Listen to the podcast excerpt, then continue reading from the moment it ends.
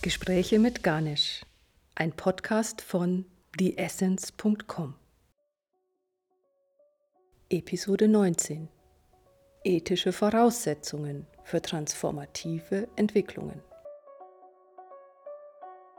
Das Interview mit Ganesh Yogi Joachim Bormann führt Martin Feilhauer. Du hattest von dieser Ernsthaftigkeit gesprochen als Voraussetzung für einen wirklichen spirituellen Weg. Und in dem Rahmen würde ich gerne fragen, was gibt es denn da vielleicht noch für Voraussetzungen? Also was muss ich denn mitbringen, um überhaupt mich auf den Weg zu machen?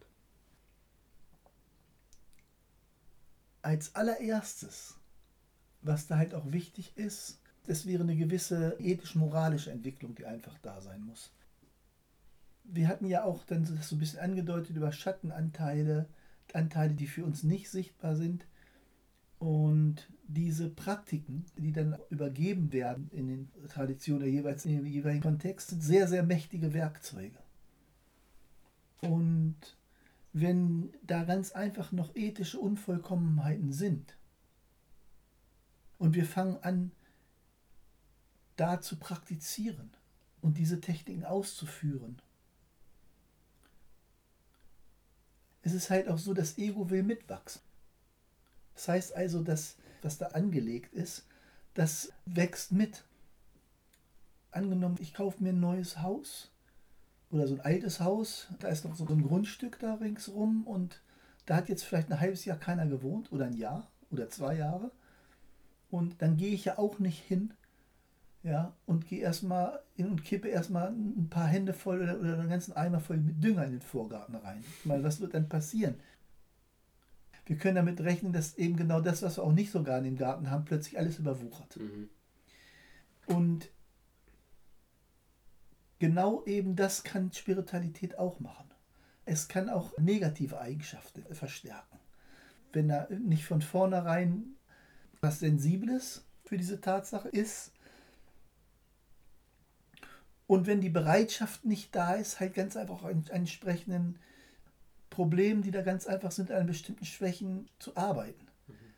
Wir müssen davon ausgehen, dass sich auch negative Eigenschaften mit verstärken können. Wahrscheinlich werden sie erstmal verschwinden. Tendenziell werden negative Eigenschaften abgebaut. Aber das muss nicht sein. Die werden auch ihren Anteil fordern.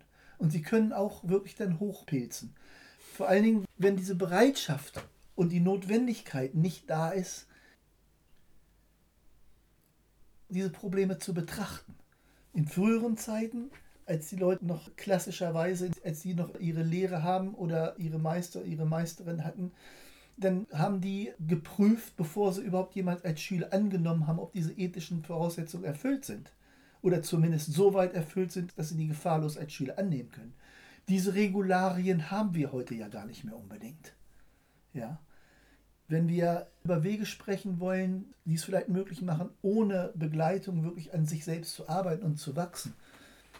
Ist es dann auch ein Stück weit möglich, wenn du sagst, diese Praktiken sind sehr machtvoll, dass es dann zu Missbrauch kommen kann, wenn ich meine, meine ethische Entwicklung ist vielleicht nicht so ausgeprägt und ich habe jetzt vielleicht da diese Techniken jetzt an der Hand, kann ich die dann auch missbrauchen, um jetzt egoistische Ziele zu verfolgen damit? Ja, das ist ganz konkret. Und ob euch das nur bewusst ist oder nicht aber ich kann sie für egoistische, für meine eigenen Zwecke gebrauchen. Und eben genau das ist nicht der Sinn. Das ist nicht der Sinn, das, was wir in diesen Techniken erreichen, für uns selbst zu nutzen. Das, was wir dadurch erreichen, muss, und das ist eine Grundgesetzmäßigkeit, muss immer zum Wohle aller verwendet werden. Und das ist auch eine Sicherung gleichzeitig wenn ich irgendwelche Themen zum Beispiel noch habe und ich bin nicht bereit, daran zu gehen oder mit an diesen Themen zu arbeiten, dann ist es halt ganz einfach so, dass dann das Problem andere haben. Dass dann das Problem mit die Menschen haben, mit denen ich zusammenarbeite. Und besonders die, mit den Menschen, mit denen ich besonders eng zusammen bin. Arbeitskollegen, mit denen ich den ganzen Tag von morgens bis abends zusammenarbeite. Meine Ehefrau, meine Kinder, der Partner, genau die Menschen, die mir am liebsten sind, müssen dann die Teile für mich ausbaden oder bekommen das ab, weil ich nicht bereit bin, da dran zu gehen. Aus spiritueller Ethik heraus gesehen ist das eine Frage. Das ist etwas, was wir uns genau angucken müssen. Möchte ich das, dass jemand anders das ausbaden muss, wo ich nicht bereit bin, dran zu gehen? Aus dieser Form von Ethik sehr fragwürdig. Mhm.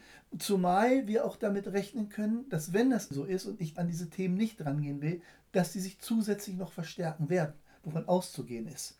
Im Hinblick auf diese Tatsache ist es aus diesem Grunde sehr wichtig, das zu thematisieren. Und es ist nicht einfach.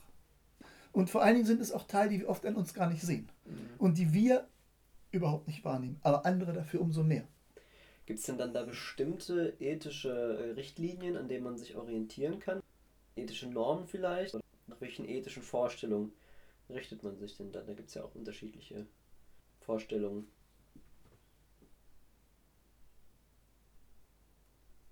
Damals in der christlichen Mystik hatten wir solche Hinweise wie diese zehn Gebote, die da ganz einfach so als Selbstverantwortung ist. Wenn wir zum Beispiel jetzt in den Yoga Sutras gucken, da ist dann als allererstes, Ashtanga heißt acht Glieder. Und diese acht äh, verschiedene Glieder, die da aufgezählt sind, die ersten beiden sind Yamas und Niyamas. Und Yamas und Niyamas hat etwas zu tun über ethische Voraussetzungen. Das sind die ersten Schritte. Auch da ist das erste, sozusagen die Grundlage, sich eben genau sich bewusst zu werden, dass, dass die Einhaltung dieser ethischen Schriften. Wenn ich heute zum Beispiel im modernen Kontext gefragt wird, gibt es da so einen Hinweis, dann kann ich einfach sagen, wir wissen entwicklungspsychologisch, dass unsere Fortentwicklung immer ist von einem Ich zum Wir. In der jüngsten Zeit unserer Entwicklung als kleine Kinder gibt es noch nicht mal Ich. Irgendwann taucht dieses Ich dann überhaupt aus und dann ist es ein sehr impulsives Ich, ein rein egoisches Ich, was nur sich dann selbst sieht.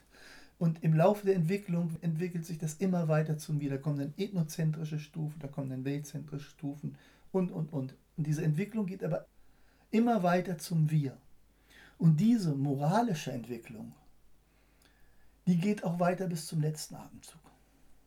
Es schließt immer mehr ein. Am einen Ende ist der pathologische Psychotiker, der nur für sich interessiert, oder, oder ein primärer Narzissmus, überhaupt der Narzisst, der nur sich selbst sieht. Und auf der anderen Seite der Skala ist dann vielleicht der Heilige, der für sich selbst überhaupt gar nichts fordert, sondern der sein Leben einfach als Dienst für andere Menschen halt ganz einfach sieht.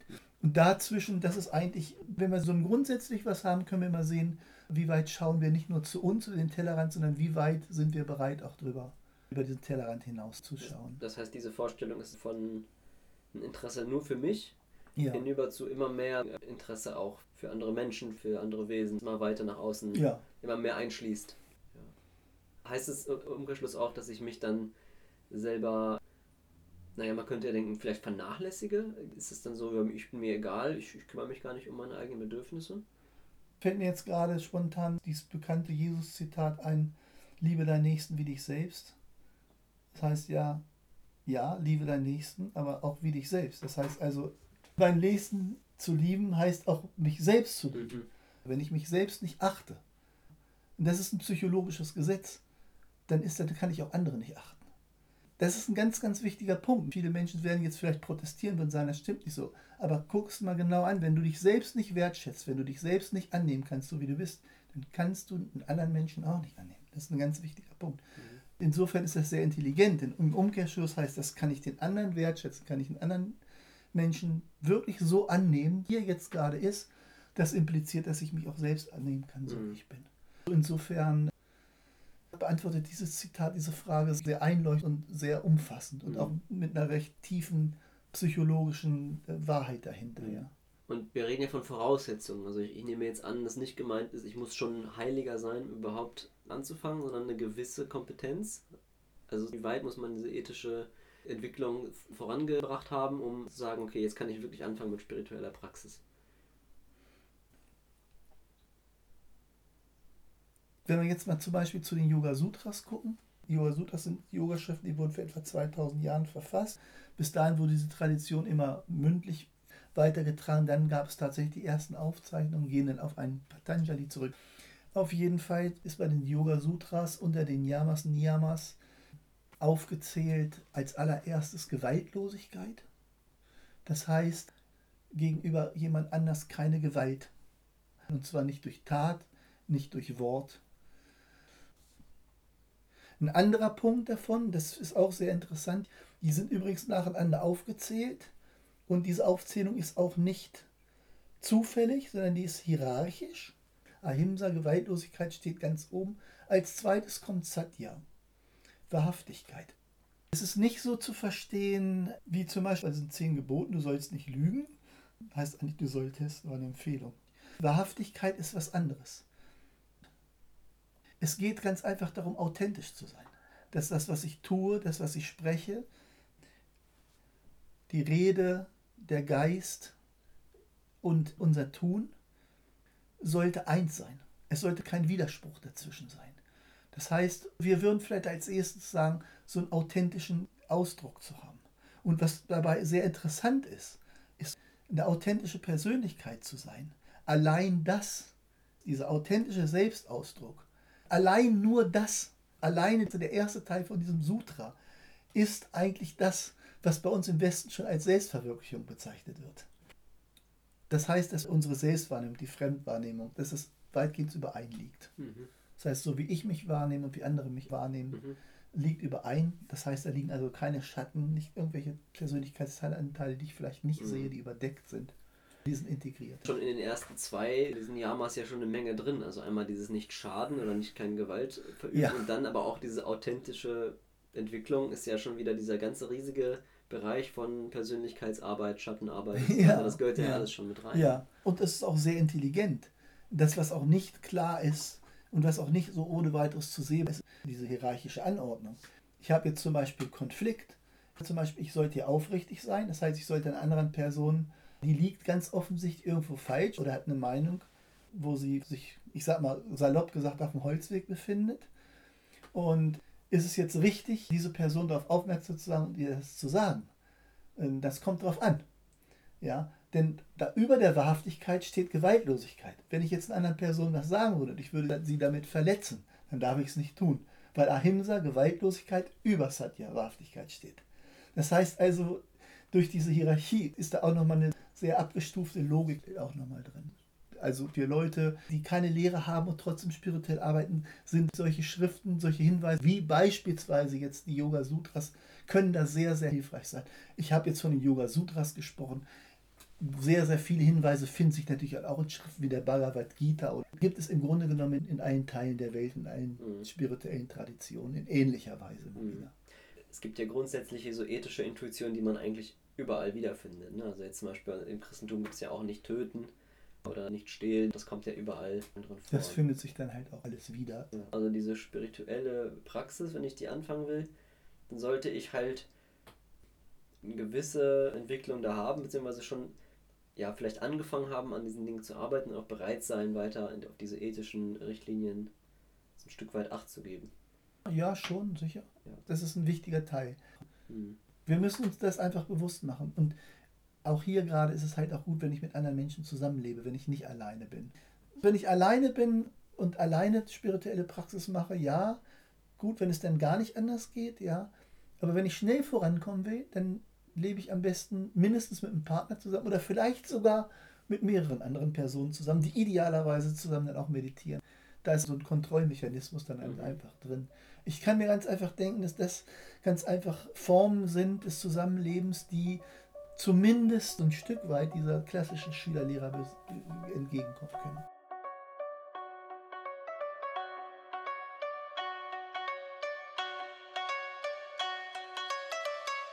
Sie hörten Gespräche mit Garnisch, einen Podcast von theessence.com.